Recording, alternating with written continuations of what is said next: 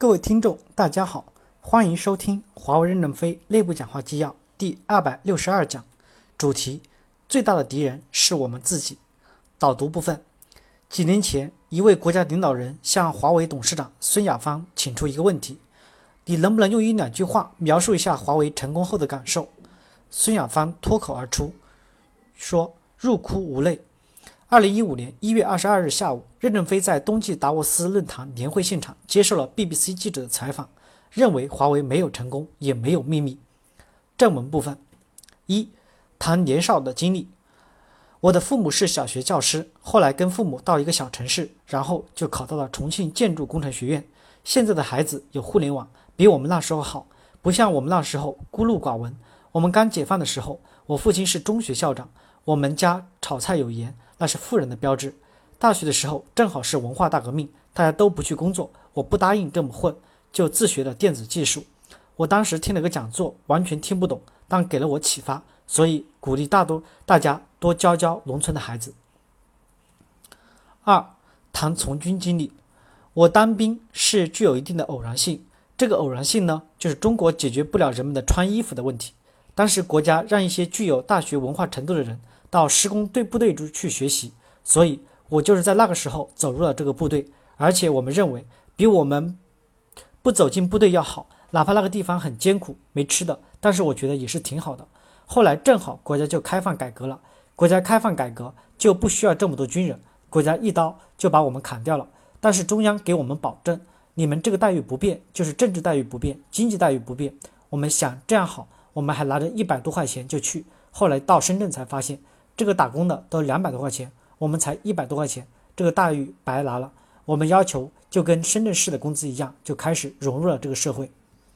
三谈创业的经历，我刚走向社会，那时不懂市场经济，觉得赚别人的钱是很不好意思的事情。我刚到深圳就犯错了，我是一个小公司的副总副经理，我在追款的过程中没人帮忙，就自己读法律书，我悟出了市场经济，我悟出了市场经济两个道理，一个就是客户，一个就是货源。中间的交易就是法律，那因此我们要把把住货源，要找到货源。第二个要熟悉这个交易的这些法律的手续。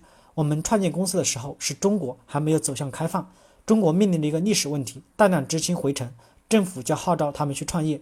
中国的民营企业都是从卖馒头和大碗茶开始的。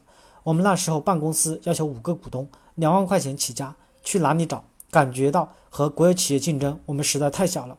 国有企业好像马六甲海峡一样，随着世界发展快，主要是外资进入中国，才发现自己国家的工人体制赶不上世界。国家认为电子工程不可能成功，那我们就成功了。我们跟外国老大哥学习，做万能交换机的时候，所有人都没见过。我去吉林求他们看看是什么样子，只能这样求别人。四谈公司的性质，我们现在是一个中国公司，我们肯定是拥护中国共产党的。我们肯定热爱祖国的，但是我们不会去危害别的任何国家。我们在全世界都是遵从法律的。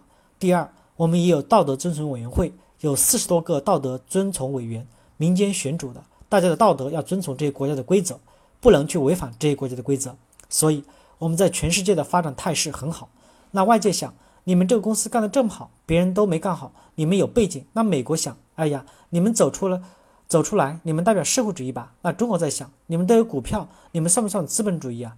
你说我们应该算哪一种？我自己今天也说不清楚。我们这个公司的性质算什么性质？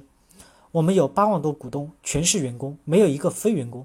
我的股票最多，没有比我更大的了，但也只占了公司百分之一点四。所以，关于华为公司的可能有些方面有误解，国内也会有误解，国外也会有误解。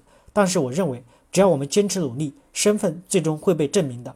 没有必要费这个精力解释身份，最后放弃了生产销售，放弃了赚钱，那我们怎么活下去呢？感谢大家的收听，敬请期待下一讲内容。